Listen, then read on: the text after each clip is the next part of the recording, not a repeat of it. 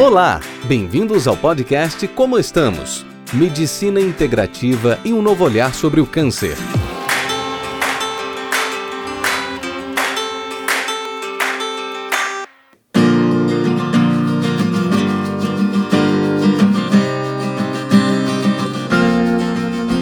Olá, pessoal, tudo bom?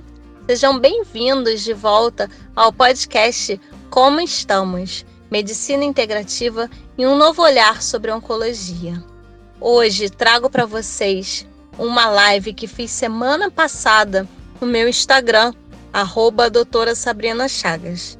Essa live fez tanto sucesso, tanto sucesso que eu não poderia deixar de trazê-la para vocês. Nossa convidada é a doutora Anke Bergman, fisioterapeuta do INCA, fisioterapeuta oncológica de renome no Rio de Janeiro, que leva à frente várias pesquisas de impacto para a nossa prática clínica de oncologia. Aproveitem o papo. Nesse podcast falamos sobre as principais dúvidas relacionada, relacionadas aos exercícios durante, antes e após o tratamento oncológico e a cirurgia. Também falamos de linfedema e as principais dúvidas relacionadas ao câncer de mama e a prática de fisioterapia e exercício. Aproveitem! Qualquer coisa, deixe suas dúvidas nos meus principais canais, Facebook ou Instagram, doutora Sabrina Chagas. Beijo, pessoal!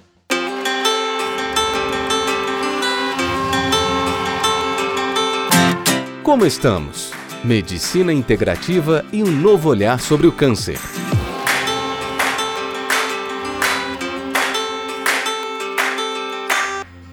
Pessoal, tudo bem?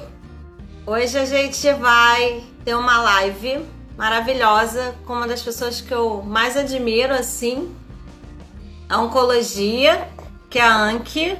Oi, Anki, maravilhosa! Tudo bom? Tudo, tudo bem? com você? Eu tô muito feliz. Eu tô escrevendo aqui, fixando aqui a pergunta para o pessoal mandar pra gente. É o que eu te falei, né? Eu quase não tô enxergando, então eu tenho que ficar com essa cara é, para poder fazer as coisas, ler e escrever.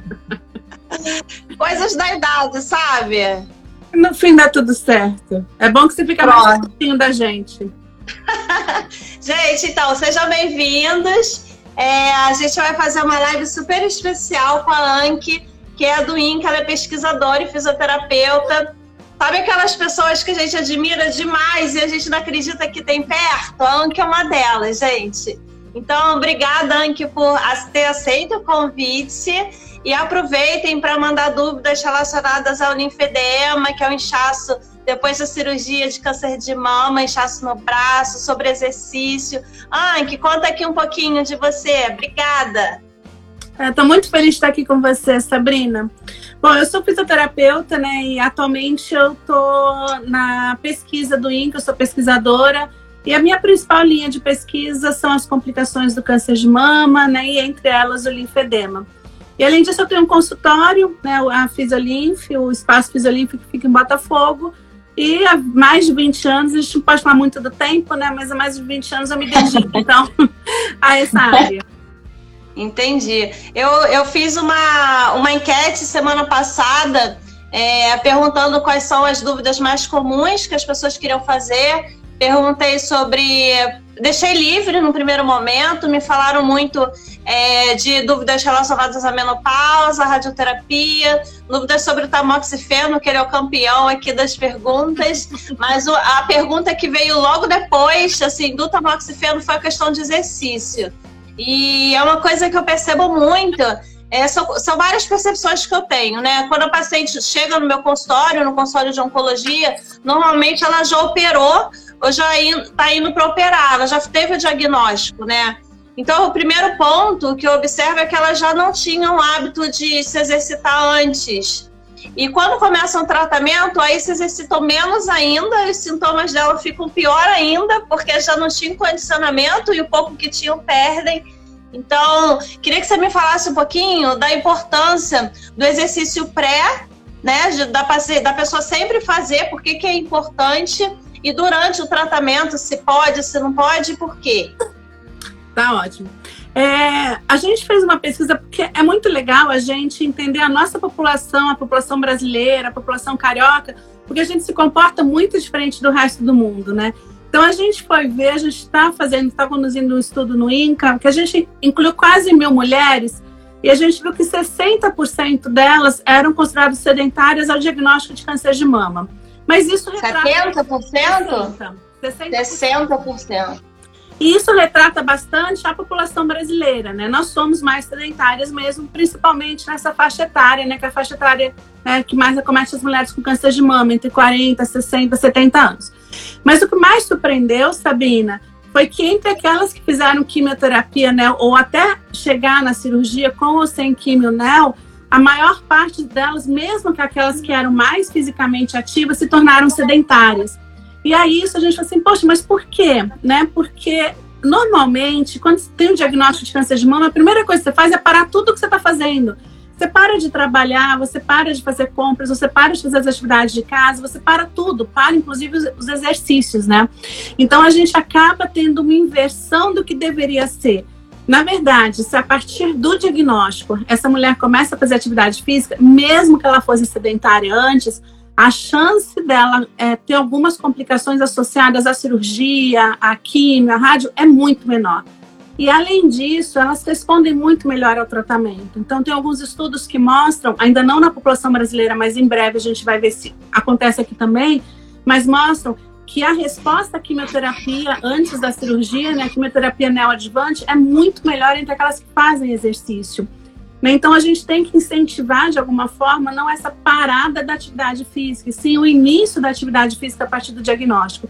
E a gente tem um tempo muito importante aí, né? Eu sei que é difícil a gente falar, uma coisa é a gente falar, outra coisa é fazer, mas assim, a partir do momento que a mulher faz diagnóstico de câncer de mama, ela espera em média 70, 80 dias para iniciar o tratamento. Então a gente tem aí um período que a gente pode começar a instituir uma prática de atividade física né, para quando ela começar o tratamento, ela já está com um bom condicionamento físico. Isso com certeza vai diminuir muito né, as complicações. O problema é como introduzir isso neste momento, né? É, que a gente tem umas, um, umas percentuais também que eu, que eu já percebi, que eu já estudei, que assim, mudar hábitos de vida da população em geral, né? Quando o médico fica lá, tem que se alimentar melhor, tem que comer melhor, tem que fazer exercício é, 80% das pessoas não conseguem virar essa chave, né?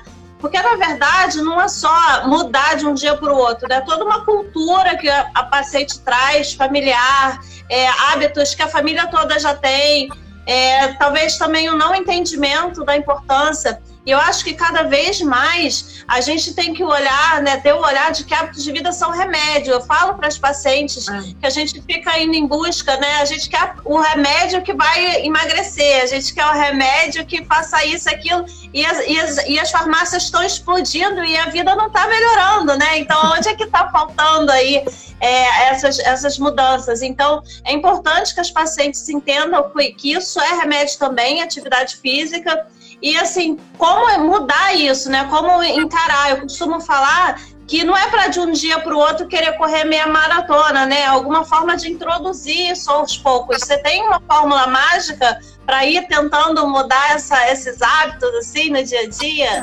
Infelizmente, fórmula mágica não, mas a gente tem algumas dicas, né?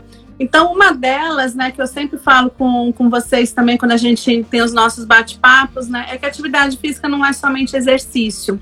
O exercício é uma atividade física programada e é a melhor atividade física, porque a gente sabe exatamente qual é o gasto energético, a gente mensura muito bem o quanto a gente está fazendo de exercício, né, de atividade física. Mas atividade física, se a gente não quer fazer um exercício programado, é qualquer gasto energético. Então, às vezes, isso funciona muito bem quando eu falo para paciente: tudo bem, você tem mil coisas para fazer, não dá para fazer atividade física? Ok. Então, vamos fazer o seguinte: vamos, não vamos mais andar de elevador, não vamos mais pegar a condução, vamos andar mesmo é, várias, né, várias distâncias, no lugar de pegar um carro, pegar um Uber, pegar um, um ônibus, vai andando. Procura substituir coisas dentro do seu dia a dia em que você gaste mais energia. Pode ser qualquer coisa, pode ser uma atividade doméstica, né? Pode ser né, um supermercado, pode carregar compras. Porque o problema, Sabrina, é que a gente tem muito mito. Né? Assim, é como se uma vez que teve câncer de mama, nada mais pode, porque tudo o braço vai inchar, tudo eu vou ficar cansada. E ao contrário, quanto mais atividade física a gente fizer, menos complicações a gente tem do tratamento. Então, acho que a gente tem que mudar um pouquinho isso. E eu tenho certeza que se as pessoas começarem a entender a importância da atividade física, elas vão se dedicar mais a isso. Porque assim, né? Se submete à quimioterapia, que é uma paulada, né? Se submete à cirurgia, se submete à radioterapia, né? Que são tratamentos necessários muitas vezes, mas por que não fazer um tratamento que também é necessário com muito menos desgaste físico que a atividade física? Né? Então, eu gosto dessa sua abordagem quando a gente mostra que também é uma medicação, né? também é um, um, um, faz parte do tratamento, é um remédio, deve ser feito. Agora, a forma como ela vai fazer é que ela vai encontrar a melhor forma. Isso que a gente não tem um um, uma receita, né? É aquilo que ela gosta de fazer, que ela tenha prazer. Então, por exemplo, muitas mulheres adoram dançar, eu adorava dançar na minha juventude. É hora de dançar agora, né? vai dançar, né? Dançar de repente dá um prazer. Muitas gostam de pilates, porque tem atividade em grupo, e o pilates ele é bem mais tranquilo, né? Então, assim, pilates é excelente, a gente tem vários estudos que mostram o benefício do pilates. Então, procure alguma coisa que goste, né? E vai fazer o que gosta, né? Porque a gente é... muita coisa que a gente não gosta, né, também. Ah, sim. Uma, uma, uma coisa que eu também acho importante falar é que, assim, às vezes a gente fala para elas fazerem enquanto ainda estão fazendo os exames, ela fala, ah, não tem cabeça, imagina, não consigo dormir, eu fico o dia inteiro com o coração acelerado, de nervoso.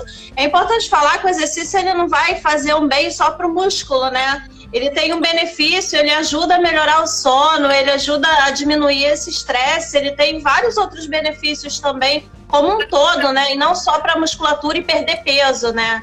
É. Ajuda a melhorar a ansiedade, por exemplo, também. Então, ansiedade, sintomas depressivos, tudo isso, a atividade física tem um papel super importante.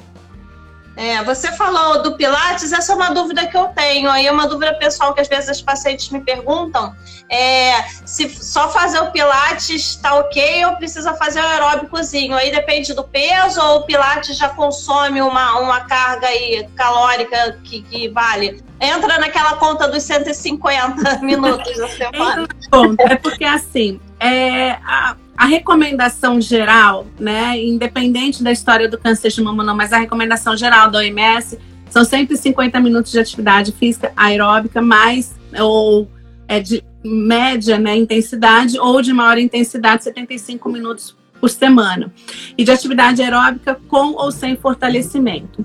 O, o, Pilates, dependendo da atividade que você for fazer, ele pode ter um pouco também de atividade aeróbica durante o Pilates. Então, assim, o Pilates, ele é super completo. Você pode fazer atividades aeróbicas, atividades de fortalecimento, atividade de alongamento. Então, depende muito da sua proposta, da proposta que o, o terapeuta tem com você. Mas é possível, sim, você só fazendo Pilates, né, já atingir esse mínimo necessário, né? Ah, entendi. Não, porque eu fiz Pilates uma época eu ficava como se eu tivesse feito uma, uma aula de localizada. Parecia que eu tinha. É. Menina, um cansaço. Eu, eu é. fico. É, eu gosto muito do Pilates, porque com o Pilates você pode fazer vários tipos de atividade física, né? Então, por isso que eu acho assim, o Pilates talvez um dos mais completos. E a gente tem muita segurança em fazer o Pilates. Você consegue por exemplo, ter menos lesão em ligamento, menos lesão em tendão. Então, assim, você consegue controlar melhor, né? Um, é um ambiente mais controlado, né? Do ponto de vista do Tem a questão do equilíbrio, né? Que o Pilates também foca bem, a propriocepção, né? Você perceber o seu espaço ali, ter uma noção. Para idoso é muito bom o Pilates também, né? É. E é, e é, uma atividade mais lúdica também, né? Então também é gostoso isso, né? E como Pilates normalmente a gente faz em grupos, pequenos grupos, né? Ainda tem a interação também, tem a questão social. Então, assim, é, o Pilates para mim é sempre uma boa escolha, mas é aquilo, depende do paciente, né? Então é ele encontrar o que ele gosta, né? E aí o Pilates normalmente é uma, uma coisa que muita gente gosta de fazer. Uma, uma pergunta que também me fizeram é a questão da hidroginástica.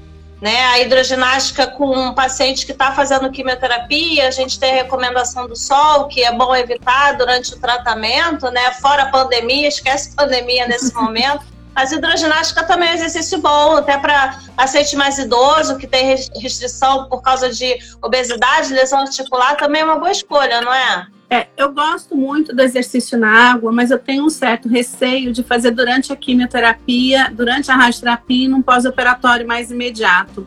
Então, eu prefiro pilates, né, fora do tratamento oncológico. Durante a hormonoterapia, por exemplo, é excelente. Né? Mas assim, eu espero né, uns dois, três meses do término do último tratamento, seja a quimio, a cirurgia ou a radioterapia. Só que assim, a gente não tem nenhum estudo que fale se é necessário você esperar. Tem inclusive um estudo brasileiro feito pela, por uma aluna do Dr. Rufo, lá de Goiânia, que ela, ela fez o, a, a hidroterapia, né, em vigência de quimio e vigência de rádio. E foi publicado esse estudo, se eu não me engano, esse ano.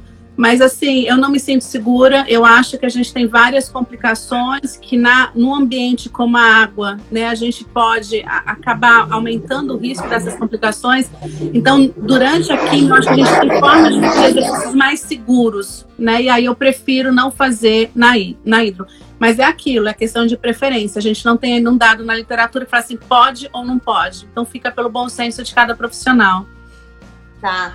Vamos aqui, sabe que a gente tem umas 40, 47 mil perguntas sobre linfedema. é, explica pra gente primeiro o que é linfedema, que a gente fala tanto essa palavra, o que, que é? Então, linfedema é o membro inchado, né? E ele ocorre bastante, o braço fica inchado no caso do câncer de mama, né? Por uma questão do tratamento inicialmente, né? Então, é pela, pela agressão que sofre na axila, seja pela cirurgia ou radioterapia ou a soma das duas coisas. Mas não é só a cirurgia, a gente tem outras coisas que favorecem o desenvolvimento do linfedema, mas principalmente a questão da obesidade e do sedentarismo. Né? Então, são dois fatores fortemente associados à ocorrência do linfedema depois do tratamento na, na axila. E o linfedema, assim, é o grande vilão porque ele é considerado uma, uma questão crônica, né? Então, uma vez que o braço fica inchado, a gente consegue tratar, consegue controlar esse volume, mas a gente não consegue mais oferecer a cura. Então, os pacientes têm que ficar sempre em controle. Só que isso é quando a gente descobre o braço maior. Porque quando o braço começa a ficar inchado logo no início, a pele ainda não perdeu a pressão que faz. Porque o que, que acontece? A gente tem aqui a pele e o músculo. Na hora que a gente contrai, se eu tenho uma pele rígida, que é a nossa normal, na hora que eu contraio, eu diminuo todos esses espaços e eu aumento né, a circulação venosa e a circulação linfática, então não acumula líquido no, aqui no interstício. Qual é o problema? Quando a gente tem enfedema, a pele distende. Então, na hora que eu contraio, ela se distende também. E eu não tenho essa diferença de pressão fazendo com que o líquido saia do interstício, né, que é logo embaixo da pele. Por isso que quando os pacientes têm enfedema, a gente precisa colocar uma compressão externa. E o paciente precisa usar malhas compressivas, precisa usar enfaixamento, porque a gente tem que substituir a função dessa pele. Mas se a gente descobre o linfedema logo no início, quando a pele ainda não distendeu, a gente pode tratar essa paciente, né? Embora ela vai ser considerada como linfedema, mas ela pode ficar normal, sem usar malha, sem usar nada, porque a pele ainda não distendeu. Então, o importante, né, para primeiro, para evitar linfedema, de novo, é a atividade física e o controle do peso, né, são as duas principais é, questões associadas ao risco de ter linfedema. E segundo, descobrir no início. E qual é esse início? É antes de alterar o volume do braço, é aquela sensação de peso constante. Você está o tempo inteiro com o braço pesado, braço. Os pacientes referem a essa sensação de inchaço. E se a gente pega aqui do lado do cotovelo, perto do cotovelo, faz essa preguinha, a gente não consegue puxar a pele. Então, tem alguns estudos que mostram que se o próprio paciente começar a se avaliar sempre, ele é capaz de descobrir o linfedema antes dele ter alteração de volume. E aí é muito fácil a gente tratar, né? Porque o problema é depois que ele tem alteração de volume, que aí a gente não tem mais como tratar se não tiver uma compressão. Então, eu acho que a grande coisa para o linfedema é, primeiro, exercício desde o início, controle do peso corporal, e aí entra a questão da alimentação, e depois diagnosticar cedo, né, com esses sintomas subjetivos, antes que tenha alteração do volume. Mas quando faz o diagnóstico já com alteração de volume, a gente trata, a gente consegue manter ele reduzido, mas vai precisar, em alguns momentos ou em muitos momentos, de uma compressão externa, né? E aí não tem jeito, ou uso de malhas, ou enfaixamento, ou tem umas malhas de velcro hoje que a gente já tem disponível no Brasil, mas a gente tem que ter alguma forma de compressão externa, né? Senão a gente não consegue controlar o volume. É, assim, vamos fazer uma situação fictícia, assim, né? Eu sou paciente, eu fiz a cirurgia, fui no meu médico, tirei meus pontos, fiz o esvaziamento axilar, tirei meus pontos. É, eu já devo ir no fisioterapeuta. É, eu tenho, porque eu vejo às vezes muito paciente que chega na cirurgia com o braço meio mortinho, assim, chega na consulta com o braço mais medo do que qualquer coisa, do que do que do que ter alguma limitação. Mas assim, outros não. É, quem, quem vocês todos têm que ir numa, da fisioterapeuta para ter alguma avaliação? Como é que é a sua rotina quanto a isso? É, vamos falar do mundo ideal? No mundo ideal, a partir do momento que a paciente faz diagnóstico de câncer de mama e que fica estabelecido qual é o tratamento a princípio que ela vai fazer, o ideal seria ela ser consultada por um fisioterapeuta. Porque nesse momento, vários estudos já mostram isso, tá? Porque nesse momento a gente faz uma avaliação e a gente tem uma ideia de quais são quais são os fatores de risco que ela já tem para as principais complicações, e a gente já pode trabalhar neste momento, né, diminuindo essa exposição aos fatores de risco. Então, por exemplo, vamos supor que tem uma mulher que já tem a história de bursite no ombro, né, do mesmo lado da cirurgia. Então, com a cirurgia, com a radioterapia, essa bursite tende a piorar. E se ela ter, tiver uma restrição de movimento, vai ter dificuldade de fazer a radioterapia, ela vai ter uma chance muito maior de evoluir com restrição de movimento. Restrição de movimento vai dificultar a questão do retorno linfático, aumenta o risco de linfedema. Então, se a gente descobre algumas alterações prévias antes de começar o tratamento, a gente intercede aí, interfere nisso e faz com que ela diminua a chance de complicar. E além disso, é o momento da gente instituir, né? Olha o que pode e o que não pode fazer, porque tem muito mito, Sabrina. Muito. Então é assim, os pacientes ouvem tudo. O, Google é ótimo e é péssimo, né? Porque ele fala que a paciente não pode fazer nada. Então, às vezes eu recebo paciente e falo assim, não, eu contratei alguém para me ajudar porque eu não posso investir, não posso comer. E não é nada disso, você pode fazer tudo. A partir da cirurgia, no pós-operatório imediato, acordou da cirurgia, já pode movimentar o braço normalmente. Então não tem que nem mais restringir o movimento do braço. Hoje já está liberado, a gente tem estudo, tem inclusive um estudo nosso que mostrou que se a gente começa, mesmo com o movimento liberado, a gente não aumenta risco de complicações. Então, assim, do primeiro dia de pós-operatório, ela já está liberada para fazer todas as suas atividades sozinhas. É claro que ela não vai carregar peso nesse momento, porque tem os pontos cirúrgicos, mas são todos os cuidados de um pós-operatório de qualquer cirurgia, né? Que a gente tem que ter um diminuir um pouquinho o ritmo nesse período pós-operatório. Agora, logo depois, né, já pode voltar a fazer tudo de forma progressiva. Então, o ideal, né, no mundo ideal, seria que a gente tivesse, a fisioterapia tivesse acesso ao paciente a partir do diagnóstico, antes de iniciar o tratamento. Você sabe que é uma, uma percepção que eu tenho, sabe, Anki? É, que eu também já estou na estrada já tem um tempinho, e a sensação que eu tenho é que os cirurgiões também, de, de antigamente, né, o discurso do próprio cirurgiões antes era diferente, né? Na questão da mobilidade do braço. E aí ainda tem uma questão cultural de alguns lugares, né? Que o próprio cirurgião já fala, não, não faz nada, demora um pouquinho, fica um mês sem fazer nada com o braço. E aí a gente está numa luta para trazer essa mudança também do próprio, dos próprios profissionais de saúde, né? Porque acaba que fica um zoom, zoom, zoom e todo mundo vai repetindo. Então, acho que a principal ideia agora nesse primeiro momento é saber que no pós-operatório já vale a gente ir mexendo nesse braço. Alguém perguntou aqui dos mitos. Aí a gente tem, né, a questão de quem esvaziou a axila é, é, tirar a cutícula da unha, fazer exercício com o braço que operou. Lembrando que, por que, que eu estou perguntando da, de quem operou esvasioaxila? Porque, às vezes, quem não operou, quem não esvasioaxila, quem fez a abordagem do próprio linfonodo sentinela, já diz que não pode fazer também, né? Entra no bolo ali, no bololô das limitações. Fala um pouco dos mitos mais comuns que você costuma ouvir. É, por exemplo, né, você, citou, não pode tirar cutícula, não pode depilar axila, não pode ter picada de inseto, não pode viajar de avião. Se for viajar, tem que usar... Avião? O avião eu não sabia. É, ainda bem, que é mito. que não pode é, fazer as atividades domésticas, que não pode varrer, que não pode fazer sauna. Enfim, até às vezes eu ainda recebo alguns pacientes que falam assim, ah, não, o meu médico falou que meu braço é de cristal. Qualquer coisa que acontecer nele vai dar problema. E não é nada disso. E isso causa uma, uma coisa que hoje a gente chama de cinesiofobia, que é o medo de movimentar o membro. E esse medo é que está associado ao aumento do risco de linfedema e de várias outras complicações. A gente fala muito linfedema, mas tem várias outras complicações.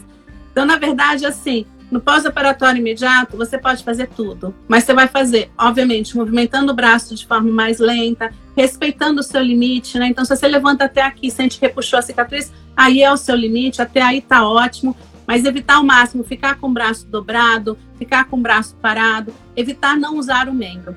Eu falo para os pacientes, você não quer fazer exercício, ok, mas você vai combinar comigo. Você vai movimentar o seu braço para fazer tudo o que você precisa, para comer, para escovar os dentes, para dormir, para tomar banho, para tudo. Porque se a gente usa o braço normalmente, não tem problema nenhum. O problema é a gente deixar o braço parado sem movimentar, né? Aí que está associado a várias complicações. Então, os mitos são esses, de que qualquer coisa que machuque o braço, o braço vai ficar inchado, né? E a gente sabe que não é isso. Perguntaram aqui, eu acho que você respondeu, né? Se depois do pós-operatório é melhor ficar com o braço esticado ou dobrado. É melhor mexer o braço, né? Normal. Na verdade. Normal. É. Como você e também normalmente com o seu braço. E tem uma pergunta que é o medo do quente, né? As pessoas têm medo de chegar perto do quente. Eu acho, isso aí eu acho que tem a questão de cozinhar, de estar perto por causa da cicatriz cirúrgica. Tem um prazo para isso, né? Ou não? É mito? a questão da cicatriz é uma, questão do braço e medo de ter linfedema é outra. Então, assim, quando você está num pós-operatório, qualquer que seja a cicatriz, é melhor você evitar o calor em cima da cicatriz, porque o calor faz um pouco de vasodilatação e pode ficar um pouco mais inchado no local da cicatriz. Mas isso é enquanto está com os pontos cirúrgicos, né? Mas nada que te impeça, por exemplo, de fazer a sua própria comida. Mas assim, você não ficar em cima do fogão fazendo alguma coisa, você tem que mexer muito, muito tempo aí pode ser ruim. Né? Então é só isso evitar, mas o resto está tudo liberado. É, eu costumo perceber que isso traz até uma, uma certa questão familiar, né? Que a paciente fica querendo fazer as coisas a, a, família fica querendo que ela não faça nada, com medo de acontecer uma coisa, e começa aí, chegam no consultório brigando, porque eles querem fazer, quer fazer a coisa, outro não quer, e aí a gente explica, aí o, o familiar fica assim, não, falando pra gente não fazer, senão, isso é engraçado, então é importante a gente falar disso, né?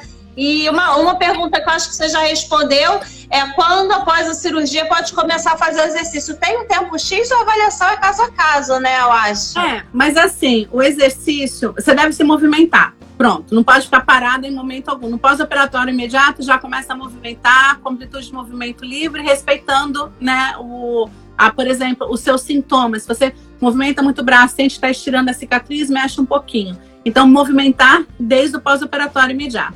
Agora, voltar para uma rotina de exercício depois de uma cirurgia é melhor depois que retirou os pontos, depois que retirou o dreno, em que não tenha mais nenhuma complicação cirúrgica, né? E que normalmente ocorre a partir da segunda, terceira, quarta semana. Então, assim, como período de segurança, eu falo assim, olha, um mês.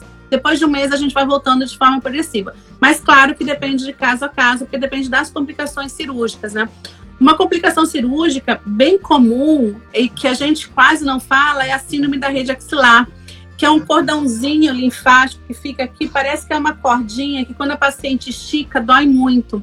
E aí, o que, ela faz normalmente? Quando ela estica o braço, dói, então ela fica com o braço encolhido. Né? E isso é uma fibrose de um coletor linfático, que, que é um, um vasinho que carrega a linfa até o linfonodo. Como o linfonodo foi cortado, nesse vasinho, o líquido que estava lá dentro, ele fibrosa. E o, o que a gente faz para isso é justamente o movimento, porque conforme vai movimentando o braço, esse cordãozinho ele se rompe, né? E aí acaba a dor na hora. Então é outro motivo pelo qual a gente fala para os pacientes logo depois da cirurgia não ficarem com o braço parado. Senão a chance de formar esse cordãozinho é muito maior. Perguntaram aqui, assim, é, a questão de tirar pressão, né? Ferir pressão no membro é, operado e, e tirar sangue no braço da cirurgia. E esse, esse aí, é mito ou é verdade? Olha só, nem mito nem verdade. Vamos lá. O que a literatura, eu fiz uma revisão há pouquíssimo tempo sobre isso. O que a literatura aponta é que não tem nenhum estudo que tenha visto o aumento do risco de linfedema entre quem aferiu a pressão arterial no membro ou quem usou um membro, por exemplo, para fazer exame de sangue, vacina, nada disso. Então a gente não tem na literatura nada que suporte isso. Só que o que eu falo para paciente, isso eu não libero totalmente. Eu falo assim, olha, usa o outro membro. Se você, por acaso, não puder usar o outro membro, tiver que usar um membro do mesmo lado da cirurgia, use sem medo, porque a gente não tem nenhuma evidência de que isso possa levar a um linfedema. Mas eu ainda fico com um pouco de medo, sabe? Porque a gente tem os nossos T6 também, então sempre peço para usar o membro contralateral. Agora, aquela paciente que fez tratamento nos, nas, do, nos do, nas duas mamas, né, teve câncer de mama bilateral, o que eu peço é para cada vez usar um membro, não usar sempre o mesmo membro. Essa eu acho que também está sempre nas perguntas, essa da pressão. É, perguntaram aqui quanto tempo depois da cirurgia é normal sentir o braço pesado. É normal sentir o braço pesado? Logo, braço pesado, logo depois da cirurgia é normal, principalmente nessa parte aqui em cima, bem próximo do ombro, por causa do trauma cirúrgico. Então, assim, nos primeiros dias após a cirurgia, é normal sentir o braço um pouco pesado, mas conforme a mulher for se movimentando, esse líquido que acumulou aqui pelo trauma cirúrgico, ele melhora, então alivia. Então é normal sentir nos primeiros dias depois da cirurgia e é normal que melhore com os exercícios. Se não melhorar com exercício, é que aí deve procurar para ver se está havendo um acúmulo de líquido, mas isso não é linfedema, tá? Linfedema é quando acontece depois de quatro meses da cirurgia, mas às vezes fica um edema transitório, né? Uma situação aguda por causa do trauma cirúrgico. Mas normalmente se resolve com exercício. Tem duas perguntas aqui parecidas, e uma é do nosso cirurgião plástico top dos tops, o Fernando. É, a questão da dormência no braço e também a questão da sensibilidade aumentada né, em volta da cicatriz cirúrgica, tanto da axila como da, da mama. É, a dormência no braço, né, que é normal, assim, na região interna do braço, na axila e na região lateral aqui do tórax, é porque tem um nervo intercosto braquial que ele fica bem próximo na axila. Então, assim que o cirurgião abre, que vai fazer a abordagem, seja o sentinela, né, retirar um linfonodo sentinela ou fazer o esvaziamento da axila, ele passa perto desse nervo. Então, tem os estudos mostram que mesmo quando o cirurgião fala assim, olha, eu preservei o nervo, mas só o fato de usar né, o eletrocautério ou bisturi próximo à parede desse nervo pode causar uma lesão térmica. E esse nervo, então, assim, nem sempre essa sensação, essa alteração da sensibilidade é porque o nervo se rompeu. Mesmo quando preserva o nervo, né, isso acontece. E aí, dá nessa no braço, na axila, na região lateral do tórax, dá aquela sensação de alteração da sensibilidade. Pode dar dormência, pode dar choque, pode ficar totalmente anestesiado, pode dar sensação de peso. As mulheres falam muito que quando elas encostam o braço no tórax, elas sentem como se tivesse um bolo. E elas muito isso com linfedema. Mas isso é alteração da sensibilidade por causa desse nervo. O que a gente pede para fazer quando isso acontece é a sensibilização. É pegar diferentes texturas, por exemplo, uma esponjinha bem macia, um paninho, um algodão molhado. Se estiver incomodando, porque às vezes fica como. Sabe quando a gente raspa no asfalto quente? Aquela coisa mais dolorida? E aí faz isso numa compressa de água gelada. Então, por exemplo, coloca a esponja no freezer e pega a esponja e vai passando. Sem, não tem sentido nenhum, mas é só estimulando a sensibilidade nessa região pode passar a mão, qualquer coisa que a gente vai dar uma, assim, um estímulo da sensibilidade. Isso tende a diminuir ao longo do tempo. Até algum momento em que a paciente não sabe mais, a gente examina e fala assim, tá igual dos dois lados? Ela, ah, não sei, né? Nem sabe mais se tá igual ou diferente, mas isso passa sim, quanto mais a gente estimular essa, essa sensibilidade. Agora, na cicatriz também é por lesão de pequenos é, pequenos nervos sensitivos, né? E a gente age da mesma forma, né? A gente faz de sensibilização também. E na cicatriz passa muito mais rápido do que a, a lesão desse nervo intercosto braquial. Mas é importante. Sensacional, gente. gente. Tô aprendendo muito. é, a Vanessa, que ela é professora de educação física, tem um grupo também de, de, de mama, de pacientes. Ela operou a mama, ela falou que tem uma diminuição, mesmo depois de um tempo, da amplitude do, do arco do braço. É, com exercício, a gente consegue resolver isso? Consegue, dependendo de quanto foi esse encurtamento. O que acontece é que tem encurtamento do peitoral maior, do tendão do peitoral maior e do peitoral menor. E isso é provocado pela manipulação cirúrgica, então depende um pouquinho do nível dos linfonodos em que foram retirados e da manipulação né, nesse, né, no tendão, porque o, o, nível da axila dos linfonodos, eles estão assim, tem o nível 1, que é do peitoral menor para cá, tem os linfonodos embaixo do peitoral menor, do peitoral menor para cá. Então, em algumas situações, o médico tem que mobilizar né, esse músculo peitoral menor para conseguir fazer o esvaziamento da axila. Então, dependendo dessa mobilização, tem um risco maior ou menor de haver um encurtamento desse tendão, e se o, o, o tendão do peitoral encurta, fica mais difícil mobilizar o braço com amplitude completa. Mas uma outra coisa que também causa esse encurtamento do tendão dos, dos peitorais é a radioterapia. Né? A radioterapia, então, depois de um certo tempo, a gente tem esse encurtamento e isso pode estar associado à restrição do movimento. Então, dependendo do quanto encurtou, com os alongamentos, a gente consegue ganhar amplitude sim. O importante é que a gente tenha amplitude funcional, ou seja, que a mulher consiga fazer todas as suas atividades sem nenhuma limitação. Então, às vezes, a paciente fica um pouquinho limitado. Quando a gente faz o teste, a gente vê que tem 10, 15% de limitação. Só que isso não a impede de fazer nada. Então, a gente considera que é funcional e que é ok. E a gente investe bastante para ganhar amplitude quando não é funcional, né? Mas um certo 10, 15 graus assim de perda de movimento às vezes acontece sim, por encurtamento do peitoral. É mesmo que fazer axila, né? Pela cirurgia que foi feita, né? É, às vezes. depende da, da mobilização, né? Do, do peitoral na intraoperatória e da radioterapia. Né? Então a radioterapia Entendi. também colabora bastante com isso. Porque então a radioterapia ela causa uma fibrose né, no tecido que foi irradiado, né? E essa fibrose causa esse encurtamento. Então a radioterapia também interfere. Aí vem a cirurgia, tem a radioterapia, tem a quimioterapia que às vezes deixa sequela, né? Alguma dormência que às vezes a gente faz. E até uma pergunta interessante que eu tenho: a questão da dormência, né? Que a quimioterapia traz, é, principalmente os taxanos é, mais em ponta de pé e mão. O exercício consegue ajudar também? Muito, porque essa neuropatia, né, que essa alteração da sensibilidade nas mãos e nos pés, ela não é só uma sensação sensitiva, né, não é só a alteração da sensibilidade. Ela também causa uma alteração motora e tem muita perda de equilíbrio. Então, junto com essa neuropatia, a gente tem aquela sensação de dormência, de alteração da sensibilidade, mas também tem perda motora e de equilíbrio. E com isso aumenta a chance de queda, né? Que a gente quase não associa a queda a isso. Mas é muito mais normal, muito mais comum que os pacientes relatem queda por causa da neuropatia induzida pela quimioterapia. E aí o exercício é fantástico. A gente tem, a gente não tem um protocolo de exercício específico, o que a gente tem é a adaptação do exercício quando tem neuropatia. Porque, por exemplo, se eu estou fazendo exercício com um pezinho, eu tenho neuropatia, a chance de eu deixar o peso cair é maior, porque eu perco um pouquinho dessa propriocepção da mão. Então, por exemplo, se eu pego um copo com água, a chance do copo cair é maior. Então, a gente adapta os exercícios para correr menos risco de se machucar por causa dessa alteração proprioceptiva e motora. E os exercícios em pé também, a gente presta muita atenção para evitar queda. Então, a gente treina bastante a questão do equilíbrio. Tem um, tem um estudo que ainda está ainda tá em. Só foi publicado o protocolo, ainda não foi publicado os resultados, mas que eu, eu tô assim, é, é minha nova paixão é com a plataforma vibratória.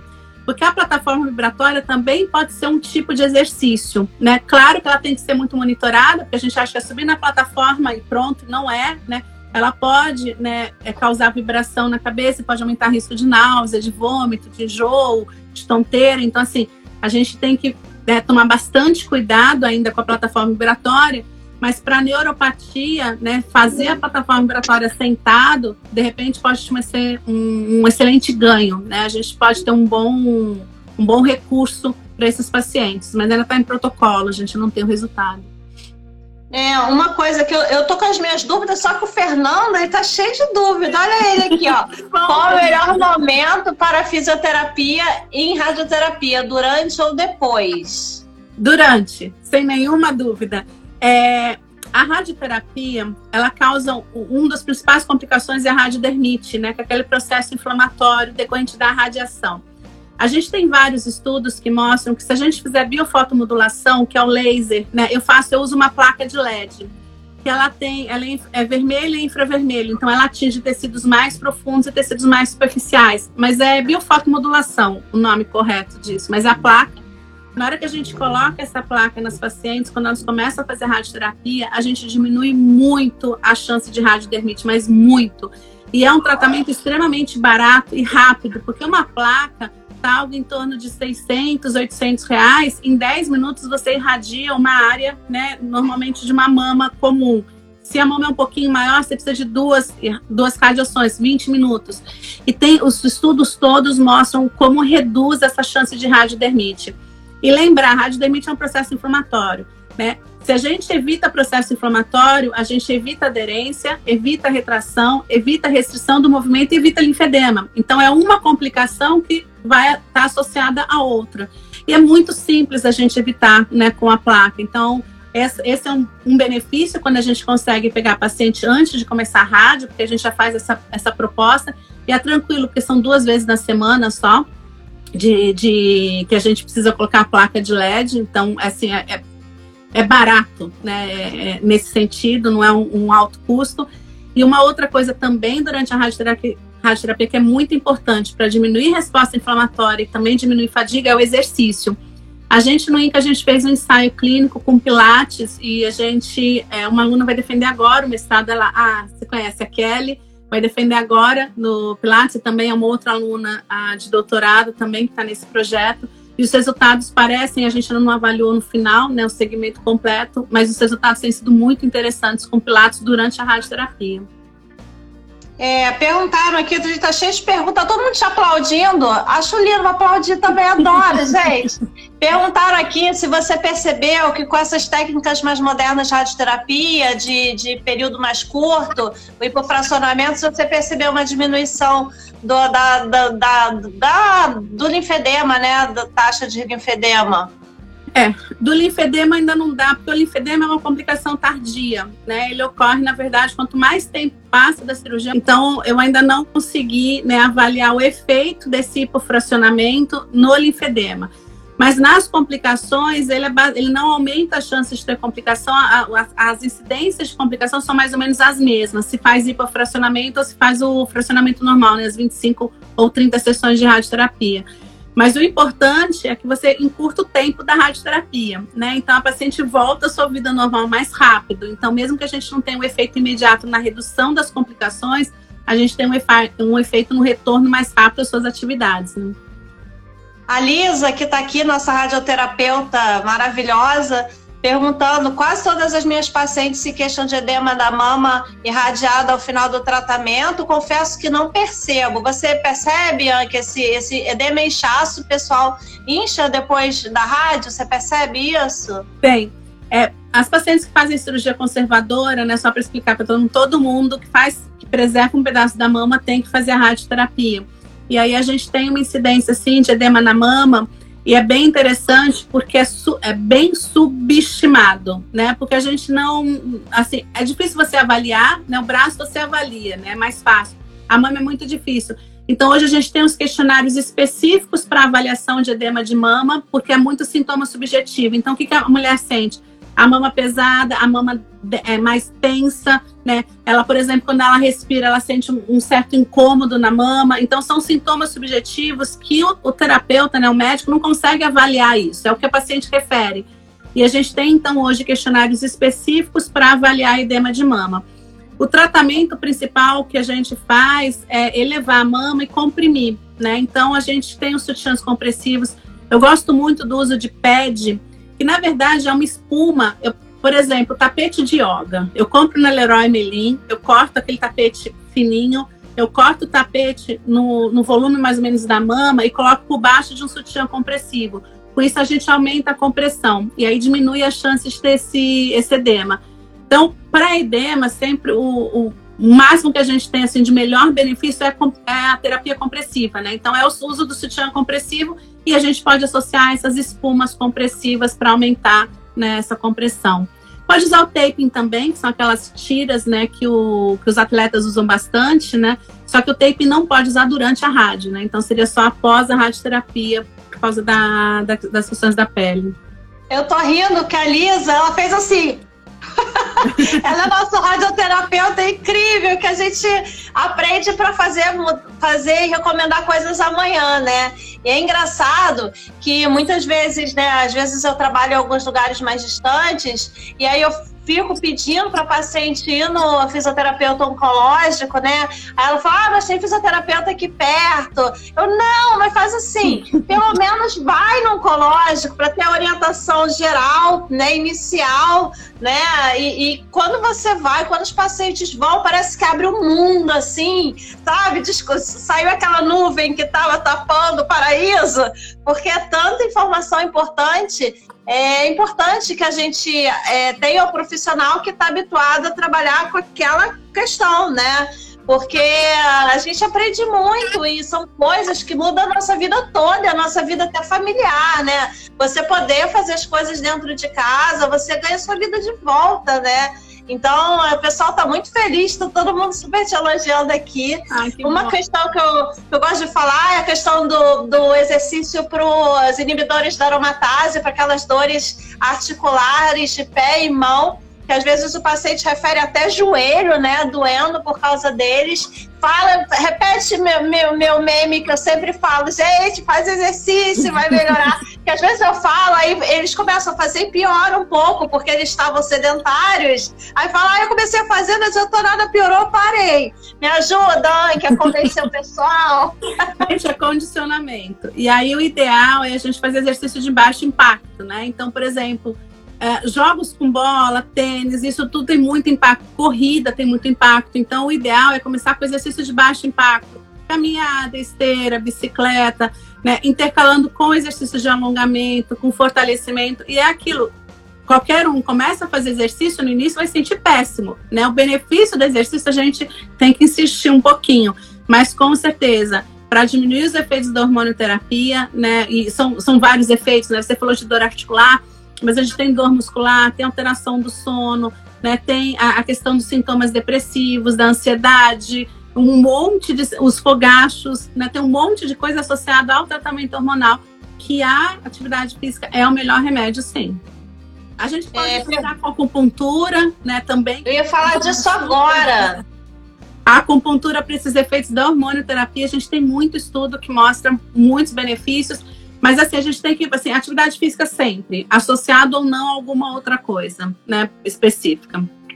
É, porque eu vejo às vezes o paciente faz exercício, aí fica mais cansado, não dá certo. Aí como eu falo na consulta, né? Eu falo do exercício, faço da acupuntura, eu vou falando um leque. Aí ele vê que o exercício cansou, e ele vai para acupuntura.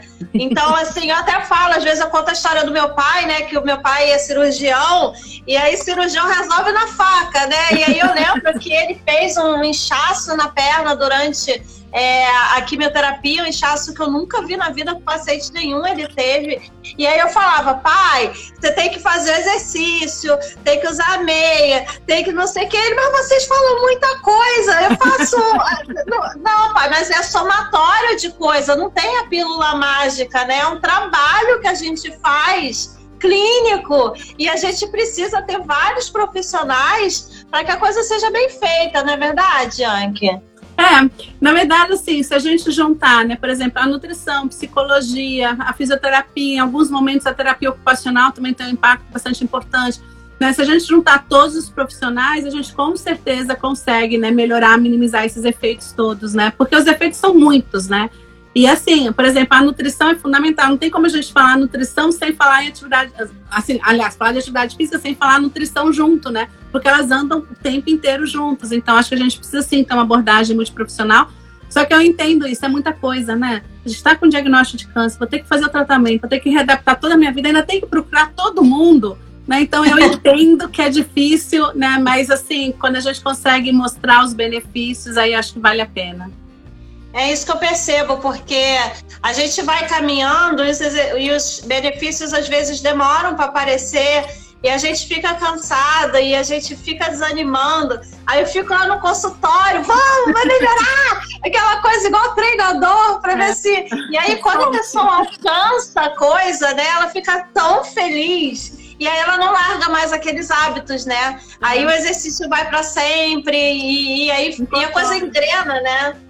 E tem uma coisa bem legal, Sabrina, que é assim: se a gente consegue instituir um curto intervalo de, de tempo de exercício, por exemplo, durante a radioterapia, a paciente está indo no hospital de qualquer maneira, ela está lá. Se a gente consegue, durante essa semana, sejam 18 ou 25 dias que ela faz a, a radioterapia, se a gente consegue, neste momento, instituir alguma forma de atividade física, algum exercício lá individualizado e, e, e assim, é, supervisionado, ela incorpora isso para a vida dela, é o que você falou. E aí não só ela vai buscar um exercício para ela, mas também vai ver a questão da alimentação, também vai fazer uma série de outras coisas para ela se sente melhor. Né? Então eu acho que a grande dificuldade é o início. Né? Depois que começou, as coisas funcionam melhor. E eu acho que a gente pode ajudar bastante esse início, né? Pode, nossa, é um trabalho que eu faço, menina, nossa, não tem noção. É, me perguntaram aqui, eu acho que você já falou um pouco, é, da questão da drenagem linfática no pós-operatório. Todo mundo tem que fazer drenagem, só alguns? Como é que é? A drenagem não é o principal tratamento. A drenagem linfática, ela, primeiro que ela não é contraindicada em pacientes oncológicos, que esse é um mito, né? De que, ah, se fizer drenagem linfática vai espalhar o câncer. Isso é puro mito, não tem menor problema. Ótimo falar isso. É, o segundo, a drenagem linfática não é o principal recurso. O principal recurso é exercício, tá? Para prevenir linfedema, para melhorar as complicações, é sempre exercício. Só que a drenagem linfática, ela tem, além do, da questão do, do, benefício local, então, por exemplo, se você tem um edema, por exemplo, na mama, quando a gente faz a drenagem linfática, a gente consegue melhorar um pouquinho esse edema. Mas depois ele volta, mas a gente consegue melhorar um pouco imediatamente após a drenagem. A gente consegue melhorar áreas de fibrose, né, imediatamente após. Só que a gente tem um efeito da drenagem linfática que é fantástico, que a gente chama que é o efeito parasimpático. As pacientes sentem extremamente bem, então melhora a questão do sono, melhora as alterações de humor, elas se sentem fisicamente melhores depois da drenagem linfática manual. E uma vez que elas se sentem melhores, elas também buscam né, atividade física, buscam outras coisas. Então, a drenagem linfática manual, ela é suplementar, ela suplementa as outras condutas para que as outras condutas sejam mais fáceis, mais tranquilas para elas fazerem. Mas não é o principal recurso. E eu falo isso porque a drenagem linfática é o que a gente tem de mais caro dentro da fisioterapia, porque depende de uma hora do fisioterapeuta com o paciente. Né? Diferente de exercício, eu boto um paciente fazer exercício aqui, outro ali, outro ali, então é mais barato oferecer exercício do que a drenagem. E muita gente busca somente a drenagem, né? E ela não é o principal, ela é ótima, mas ela tem que ser associada a outras coisas. E é o recurso que a gente tem mais caro, né? Então, eu só falo assim, tem que tomar cuidado, não é a drenagem vai resolver toda a sua vida. Deixa eu te fazer uma pergunta minha mesmo. Quando você falou que a drenagem, os pacientes relatam que melhoram sono, melhoram, melhoram sintomas de fadiga, você fala isso porque, mal ou bem, é uma hora que a pessoa está parando ali para ter o autocuidado, né? É um momento que assim a gente não para. Então, acho que se todo mundo, eu falo sempre isso, se colocar na nossa agenda, né? A gente tem aquela hora para gente, é uma hora que a gente tem de autocuidado, que a gente para um pouco nossa mente, né? Então, assim, se atribui essa, essa melhora por ser uma manipulação do corpo ou também por conta de aumentar a circulação? Que, que, como é que funciona Não, isso? Exatamente pelo que você falou. É o momento em que a mulher vai relaxar e vai fazer algo por ela, algo que ela se sinta bem. Então, por exemplo, poderia ser drenagem linfática, mas poderia ser também uma meditação, poderia ser alguma outra coisa, alguma outra conduta de relaxamento. Então, é exatamente isso.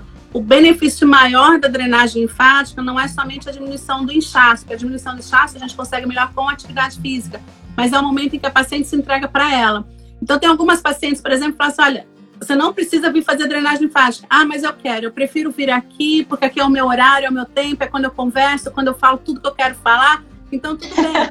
né? Você pode. É o psicólogo, né? É o psicólogo. eu não sou psicóloga, né? E não tenho essa pretensão. Mas é o momento em que a paciente é para ela, né? E aí a drenagem pode ser um bom artifício, né? Mas vai fazer drenagem linfática, ok, mas tem que fazer todo o resto também. A drenagem linfática não previne linfedema. Ok, perfeito. Gente, autocuidado é tudo, o exercício é fundamental. E reservem sempre um horário para si na, na, sua agenda. É, exercício sempre com dieta. É, adorei a dica de você ir na loja comprar. Gente, fantástico. A Lisa deve ter anotado. Eu anotei aqui no papel aqui suas dicas. É uma pergunta que a gente já está indo aqui para os últimos oito minutos da live. E uh, me perguntaram é, por direct a questão de quem usa colostomia, né? Quem faz cirurgia do intestino, às vezes tira um pedaço do intestino, precisa ficar com a bolsinha, para quem não sabe, que está olhando a live. É, essas pessoas podem fazer exercício? podem e devem da mesma forma. Os exercícios são os mesmos, né? Então, assim, são as atividades aeróbicas, né? Pode fazer fortalecimento.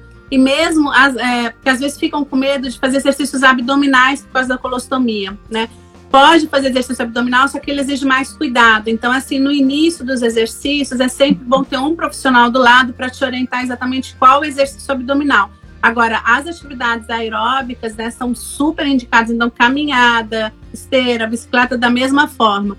E também vai aliviar uma série de sintomas decorrentes da colostomia, então é super indicado. Tem nenhuma contraindicação em relação a isso. Tá ótimo. É, teve uma pergunta aqui que eu achei que é legal a gente falar. É, pacientes do SUS, que às vezes não tem um serviço de fisioterapia. É, o INCA, o serviço de fisioterapia é fantástico, mas eu já trabalhei em hospitais que eu tinha dificuldade de encaminhar o paciente. Então, assim, é, eu acho que eu, você vai complementar o que eu vou falar, mas é, tentar sempre fazer o um movimento, né, é, exercício ou se movimentar em casa assim que possível, tentar fazer caminhada para quem tem dificuldade de acesso. O que mais que a gente pode falar nesse sentido, Anki? É, primeiro que assim, a gente tem alguns serviços públicos muito bons, né, que tratam pacientes do SUS, né? Por exemplo, a gente tem o Centro Municipal de Reabilitação de Engenho de Dentro, tem uma fisioterapeuta lá, Kelly Inocêncio, que ela atende esses pacientes e você pode ou ser regulada para lá ou pode ligar para lá e fazer o agendamento. Então, assim, a gente tem no serviço público também profissionais capacitados fora do INCA para atender. E é só, eu já vou te responder, mas assim, a gente tá, eu, eu, sou do Conselho Regional de Fisioterapia, né? Eu sou conselheira e sou presidente da Associação Brasileira de Fisioterapia e Oncologia. E uma das nossas propostas que a gente tem é inserir a fisioterapia e oncologia na atenção básica, porque é lá que o paciente deve procurar. Então, é assim, tudo bem, a gente tem um especialista, mas a, a formação do fisioterapeuta, ela é generalista. Então, a gente tem que, esse profissional que é generalista, ele tem que saber tratar dos pacientes com câncer, principalmente câncer de mama, né, que é o que mais, né, mais incidente entre as mulheres. Então, a gente está com uma proposta, agora o negócio da pandemia atrapalhou um pouquinho, mas a gente está com uma proposta, assim, de qualificar os profissionais da atenção básica para que eles deem esse suporte dentro do, da, das estratégias de saúde da família. Mas é isso. Se você não tem um profissional, né, assim, pergunta com a, com a, equipe do próprio hospital, mas assim, é exercício. Então, exercício de baixa intensidade. Então, caminhada, esteira, bicicleta. E sempre ficar de olho né, no seu corpo. O seu corpo te dá o sinal, né? Então, assim, se seu braço está sempre pesado, mesmo que o, a gente olhe e assim, não, não tá, né? O braço não está inchado, mas se você sente ele inchado, esse é o primeiro sinal. Procura né, uma atenção especializada neste momento. Não deixa para lá, ah, isso vai passar, vai passar, porque não vai e vai piorar. Então, assim, é você começar a entender o seu próprio corpo, né? Ele vai te dar todos os sinais, vai mostrar o que é necessário ser feito. Tá. A gente está aqui com os últimos minutos. Vou te fazer a última pergunta que mandaram. Uma pena, eu quero você aqui para mim, aqui Opa. comigo. é, essa é a minha pergunta que sempre me fazem, fazem para os cirurgiões, fazem para os fisioterapeutas, fisgadas e pontadas na mama no pós-operatório, né? Aquela, aquele incômodo que fica anos e anos. É comum? Como é que é? é? A gente tem duas situações. A gente tem a síndrome da mama fantasma né? Que é assim, para as pacientes que tiram a mama e elas podem continuar sentindo a presença da mama. Então, elas sentem pontada na mama, sentem coceira no mamilo, que não está mais lá, né? E mesmo quando fazem a reconstrução, é, elas sentem uma coisa que elas comentam que assim é, é, muito esquisito, porque você sente o seu bico coçando, mas não é aquele bico que está lá, era o bico que foi retirado, né? E isso é síndrome da mama fantasma. Então, isso, elas associam muito alterações psiquiátricas, mas não é o cérebro continua mandando informação e não reconhece que aquela região foi alterada. Então, a melhor coisa para isso é, primeiro, a gente informar a paciente que isso pode acontecer, que ela não está louca, né? Primeiro... Depois, assim, quanto mais ela estimular aquela região, então, por exemplo, ela olhar para a região, ela passar a mão, ela reconhecer, ela dar informações para o cérebro de que ali houve uma alteração, que agora é uma nova mama ou é uma nova situação. Então, quanto mais ela der de informações, isso vai diminuindo. Outra coisa é na cicatriz, essas coceiras. Então, se tem coceira, se tem é, é, é, essas pontadas, a gente manipulando um pouquinho a cicatriz, fazendo um pouquinho de massagem em cima dela, isso melhora, porque isso tem a ver com a fibrose, com as questões cicatriciais. Né? Então, vale a pena a gente fazer pequenas massagenzinhas em cima da cicatriz, que a gente também melhora essas sensações. Ai, que você viu, não sei se você conseguiu acompanhar. Eu com meu olhinho de Mr. Magu eu consegui. Você aqui, todo mundo batendo palma, todo mundo falando que você é maravilhosa, que te segue onde você for. Tem que ir atrás de mim, gente, porque eu tô seguindo ela junto. É... Vamos dar um sorriso para tirar uma foto? Obrigada, vou te foto. Ai, que obrigada demais. Eu adoro você. O pessoal adorou. Eu vou deixar salvo aqui a nossa live na minha página te agradecer, Anki. Obrigada, viu? Eu amei, amei muito estar com vocês. Muito obrigada. Adorei. Obrigada, beijo. Tchau. Beijo. beijo, amor.